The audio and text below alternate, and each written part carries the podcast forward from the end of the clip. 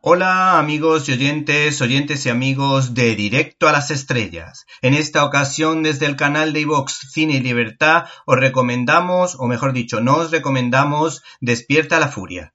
El ritmo de trabajo de Jason Stanham es difícil de seguir. A poco que se lo proponga este intérprete altamente encasillado que nunca pensó en que iba a ser artista, superará con creces a Sylvester Stallone y sus películas Rambo y Cobra, Arnold Schwarzenegger y Terminator, Clint Eastwood y Harry, Mel Gibson y Arma Letal o Bruce Willis y La Jungla de Cristal. El caso es que este señor vuelve por enésima vez a la gran pantalla ya que se estrena Despierta la Furia que está dirigida por Guy Ritchie.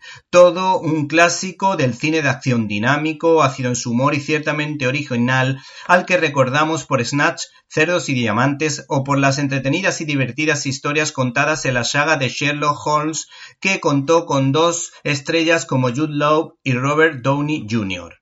Despierta la Furia es un remake de la película francesa de Nicolas Boukrieff titulada Castrack, siendo una historia de venganza de toda la vida. El reparto es coral y suenan los nombres de Andy García y Scott Eastwood, cuyo apellido nos lleva al Gran Kling, lo que confirma nuestra teoría de que el enchufismo en el cine funciona. El actor protagonista es totalmente inexpresivo como si de una esfinge de mirada hierática se tratara. Lo bueno que tiene es que no hace falta irse a Egipto para ver este tipo de escultura. Los villanos y los héroes no tienen matices que distingan a los unos de los otros.